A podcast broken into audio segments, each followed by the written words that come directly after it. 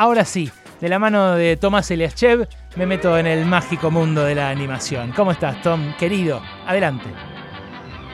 Hola, ¿cómo están mis querides, amigues, queridas, amigos, queridos? Muy contento de estar aquí con ustedes. ¿Es verdad que nos llevas de viaje hoy, Tomás? Vamos a viajar, vamos a salir un poquito de la coyuntura, o tiene que ver con la coyuntura porque se escucha mucho hablar de China, de un cohete chino perdido en el espacio, de las vacunas procedientes de la República Popular de China. Pero bueno, a nosotros acá nos gusta utilizar esta excusa de la realidad para hablar de animación. Y te voy a invitar a, viajar un poquito a Shanghái eh, y empezar a conocer este territorio que es realmente apasionante, Ale. ¿Qué me vas a llevar a ver, Tomás? Mira, escucha un poquitito los sonidos que tenemos acá. Suena a Año Nuevo Chino en Belgrano. Es una buena referencia. Esta es una película de la década del 60. Todo comenzó con un mono. La animación china tiene un ícono en Sun Wukong, el rey mono. El rey mono, bueno, esta es una película de 1964. Eh, es muy, muy interesante, la pueden buscar en YouTube. Lamentablemente solo tiene subtítulos en inglés. Igualmente es muy visual.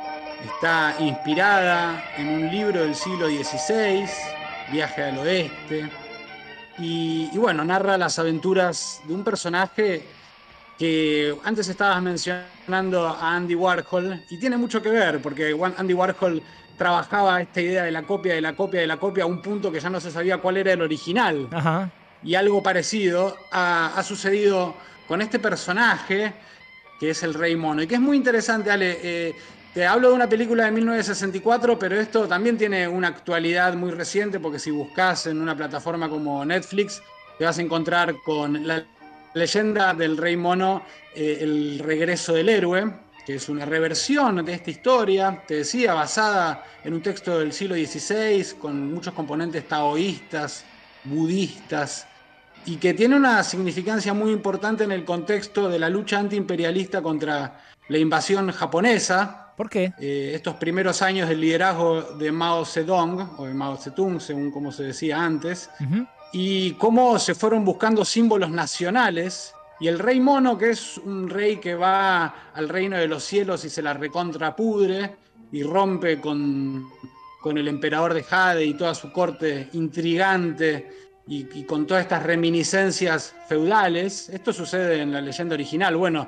este es un mito que se reencarna una y otra vez. La ópera de Pekín o de Beijing eh, tiene, eh, trabajó mucho sobre eso en la década del 50. Eh, también el teatro de sombras. En fin, hay muchísimas representaciones. La película de 1964 tiene una historia muy particular porque es una recuperación, diríamos, maoísta de la figura del rey mono, pero luego con la revolución cultural, dos años más tarde, en 1966, van a prohibir cualquier cosa que no sea explícitamente propaganda socialista o, de comunismo liderado en ese es entonces que, es, la que, es la que va, Tomás. La verdad que hay que prohibir todo lo que no sea propaganda explícita del comunismo. Me parece que son expresiones del arte eh, estériles, ¿no?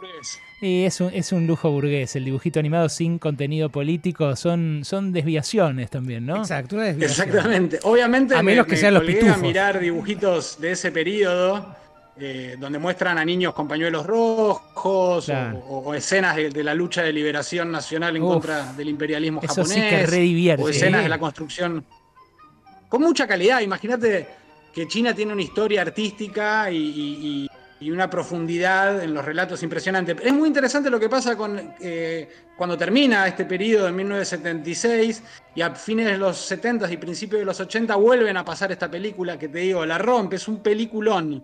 ¿Eh? Eh, eh, Sun Wukong de Monkey King.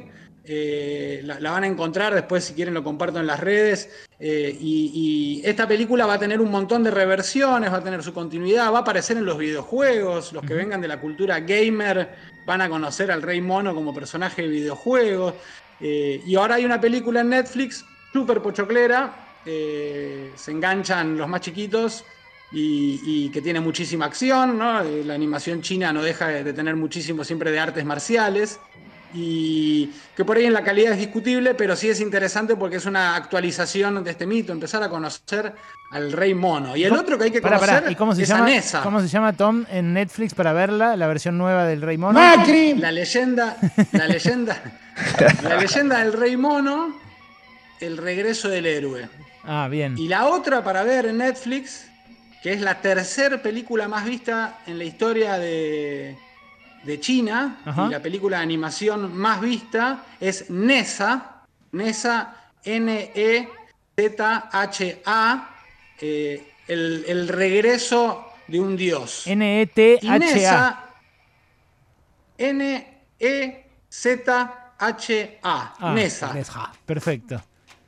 Nessa es un personaje fascinante que también proviene de la literatura y, de la filosofía milenaria y que ha tenido muchísimas actualizaciones y reinterpretaciones. Es una deidad rebelde que se suicida y reencarna, que tiene una lanza de fuego, eh, que tiene una relación muy problemática con su padre, que va a aparecer en la leyenda del rey mono y en la novela que lo origina, que es el viaje al oeste, y que tiene su propia película ahora, que te estaba diciendo, es ma- para mayores de 13 años. Es una animación de última tecnología, muy zarpada la animación. O sea, vos sabés que cuando los chinos eh, dicen vamos a hacer algo, lo hacen en serio. Sí, claro. Y así sucedió con la animación, una decisión de Estado, de, de realmente aporta- apostar a, a construir una industria propia de dibujos animados, de animación, Mm. que se aplica a muchísimos campos, por supuesto. Muchísima animación generada por computadora, te imaginarás todos los últimos chiches. Y esta película es muy interesante, es una reactualización del mito eh, en un contexto eh, de, de- de lucha de mafias y de, y de dinastías, eh, todo esto entrelazado con, con la mitología. Y es una puerta a empezar a conocer eh, relatos eh, importantísimos que tienen, que muchísima gente conoce, en, por supuesto en China, en Taiwán, en Hong Kong eh, y también en los países cercanos y que bueno, a través de, de los chinos en todo el mundo van, van llegando y, y de a poquito vamos descubriendo que, que hay historias por conocer, así como conocemos a Papá Noel eh, y conocemos... Este, Sí, sí, claro. eh, es muy bueno que ellos ponen a Buda como si fuese un personaje también de la ficción. Pero esto es lo que esto, esto es lo lindo de la animación y de cómo se ayuda a ir descubriendo el mundo con los chicos también, ¿no? Eh, ¿Por qué es más exitosa la propaganda subliminal que la que muestra directamente a los niños pioneros con el pañuelo rojo combatiendo contra el imperialismo? Es mucho más útil para los fines de la penetración poner algo simpático que a los chicos los, los haga recordarlo, ¿no? Eh, La verdad que, que- sí, yo co- coincido. Obviamente, el país va haciendo su recorrido, hay que entender el, el contexto y, y no se puede hacer traslaciones mecánicas, eh, pero sí podemos apreciar obras, por ejemplo, una película de 1964, esta que te mencionaba, o la primera que se hace de Nesa, que es de 1979, claro. y la verdad que están buenísimas. Bueno, es que eso te quería preguntar. enseñanzas. Eso te quería preguntar porque vos eh, cuando recomendaste esa la serie de los Maestro Aire, eh, ¿cómo se llamaba? Eh, Avatar, el último maestro aire. Avatar, el último Maestro Aire. Eh, yo al principio, te soy franco, Tom, eh, la vi y vi el dibujo tipo anime y dije, esto no le va a enganchar. Y al final Manu se hizo fanático, fanático, la, terminó viendo completa, le En re- casa son fanáticos también. le recontra mil Bien. flasheó. Entonces, este dibujo chino que vos me propones, por ahí, el que está del otro lado, la que está del otro lado, mami y papi, dice, eh, le van a volar, yo le dejo pepa, que yo. No, dale una oportunidad a lo que recomienda el tío Tomás, ¿eh? Dale una oportunidad que después los chicos flashean. Absolutamente, no, yo te estoy hablando igual, estas dos que están en Netflix son súper masivas, ¿eh? es cuestión de difusión, es cuestión de, que, de proponer y de saber que se hacen películas eh, y animaciones en distintos lados. Por supuesto que la animación china, ahora que mencionaste a Pepa, que es muy popular en China, Ajá. así como es muy popular este, Zootopia, que es una película que yo sé que te gusta mucho. Peliculón. Es, es la película de animación no china más vista en la historia de- de- de- del cine chino. Bueno, hay un montón de personajes, hay unos osos muy simpáticos, hay unos corderos y, y un lobito también, pero te imaginarás, tienen como 3.000 capítulos cada uno.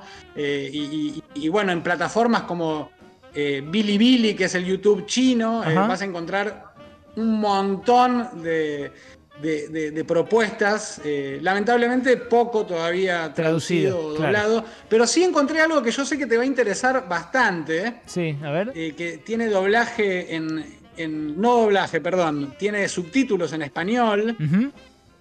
Y es una serie sobre un tal Carlos Marx. Me estás jodiendo. Sabía que te iba a interesar. ¿Un dibujito animado de eh, Carlos Marx? ¿En serio? Sí, es importante decir un dato importante. Al anime, a lo que es el, anime en Japón, eh, se, le, se conoce en China como dongua. Dongua. Ah, eh, tomen ese término. Este es un dongua, o sea, un anime. Se llama El Líder, el anime de Karl Marx. Se puede ver en, en bilibili.com, eh, también está en YouTube. Son cinco capítulos, fue producida por el gobierno chino, el Partido Comunista Chino. Ajá. Está muy buena la serie. Obviamente hay que superar ciertas. lo muestran algo, claro, ¿cómo está muy buena la serie de Carlos Marx? ¿Qué es él escribiendo en la Biblioteca de Londres? Eh, no, él aparece, aparece, su, aparece todo el costado romántico de Marx. Se lo puede ver emborrachándose. Carteándose con en la Universidad de Bonn antes de ir a Berlín. Me estás jodiendo. Eh, se pueden ver escenas eh, de la comuna de París. es francamente interesantísimo, muy formativa, aparece el recorrido ideológico de Marx desde ser un, hegeliano de izquierda y sus lecturas de, Immanuel Kant y de Hegel y, su compromiso político y la represión del gobierno prusiano y cómo Marx, de, ser un estudiante de derecho, eh, se va a ir este, metiendo con las luchas obreras. Bueno, eh, son, son eh, creo que son cinco capítulos, dos horas y veinte más o menos, cuenta la historia de Carlos Marx, súper formativo. y es interesante porque solemos escuchar que China bueno, es una economía de mercado y, el desarrollo, también eh, en otra oportunidad hemos hablado de las coproducciones chino-estadounidenses, este, como esta película Más allá de la luna que compitió por el Oscar, eh, y, todas las reformas que hubo en China, primero cuando terminó la revolución cultural, después a partir muy fuerte de 1995, las reformas eh, pro mercado, pero en China el Estado sigue haciendo educación a través de divulgar la figura de Carlos Marx y la verdad que eh, se agradece que exista esta serie para, para, bueno, brindar la posibilidad de conocer un personaje que, algo pensó y algo hizo. Bueno, ¿saben qué? Retiro eso que dije de que escuchen las recomendaciones del tío Tomás, porque ustedes le llegan a poner la serie de Carlos Marx a los niños eh, y a las niñas. En chino. Eh, en chino. en chino. subtitulado. ¿Y saben qué? Eh, les van a crecer unos jóvenes neoconservadores fanáticos de Javier Milei. Está el gran maestro del aire y el gran maestro de la dialéctica materialista. claro. cuidado. sí, no, eso no. Eso no les va a gustar a los niños. Esa es una recomendación que mete en el para los papis, sobre todo para el papi progre, para la mami izquierdista que escucha este programa y que estaba esperando esta versión anime de Carlos Marx, que por supuesto yo también voy a ver, pero no le voy a mostrar a Manuel, porque no lo quiero adoctrinar como quiere este zurdista. Qué cosa bárbara, por ¿eh? supuesto. Qué cosa bárbara. Para nada. Tomás, gracias por tanto, ¿eh? te esperamos en dos miércoles. Abrazo grande. ¿eh? Tomás Eliachev, el columnista animado de Pasaron Cosas. Ah, no, los martes está viniendo ahora. Sí, en dos martes.